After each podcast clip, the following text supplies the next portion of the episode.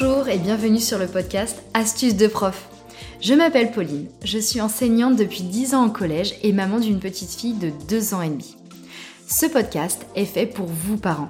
Je le veux comme un espace de bienveillance dans lequel je vais vous transmettre des astuces afin d'aider vos enfants à mieux apprendre.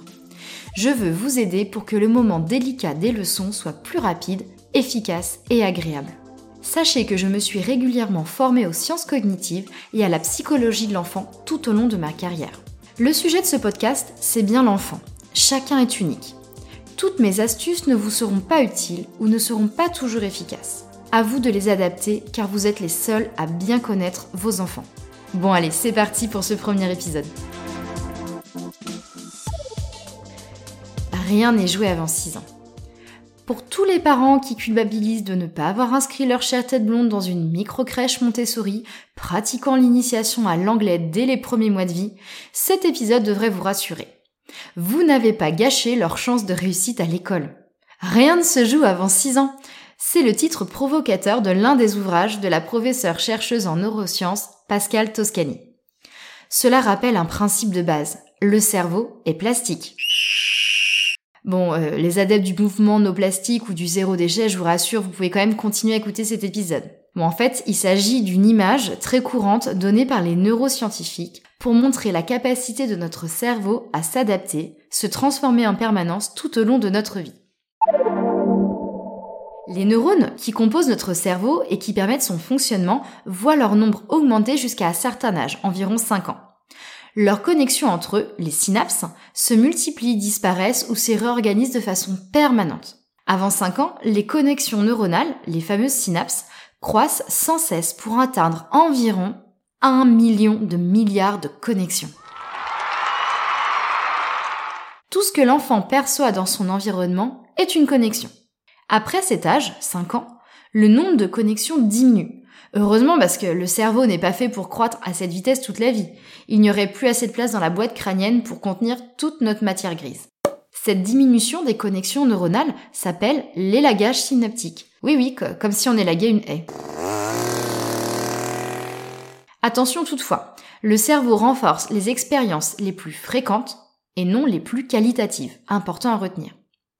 Le fameux élagage synaptique commence dès notre naissance s'accélère un peu à partir de 5 ans, puis ce phénomène s'accentue nettement à partir de la puberté.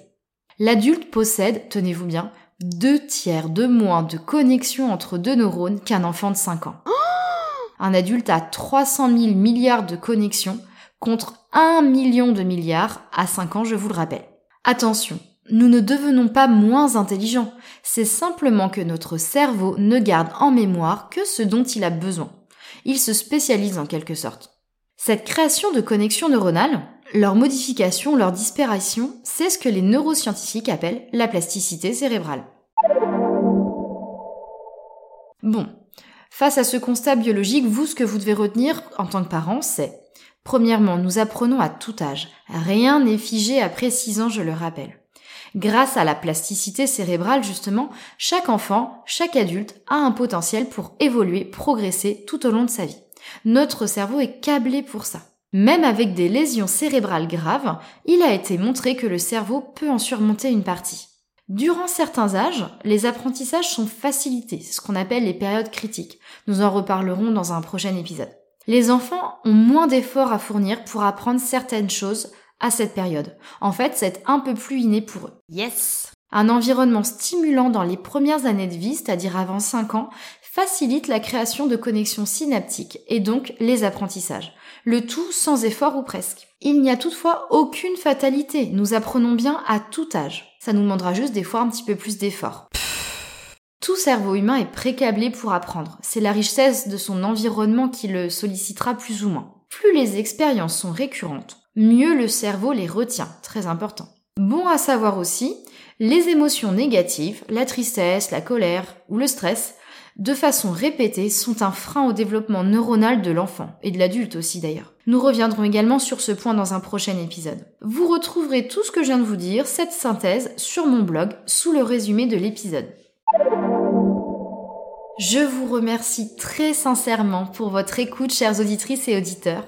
J'espère que ce premier épisode vous aura plu. N'hésitez pas à aller sur les réseaux sociaux pour échanger avec moi à propos du sujet que nous avons abordé aujourd'hui. N'hésitez pas non plus à m'écrire votre avis sur mon blog ou les réseaux, je serai heureuse de le lire. Vous pouvez également me communiquer des sujets que vous souhaiteriez aborder dans cette émission.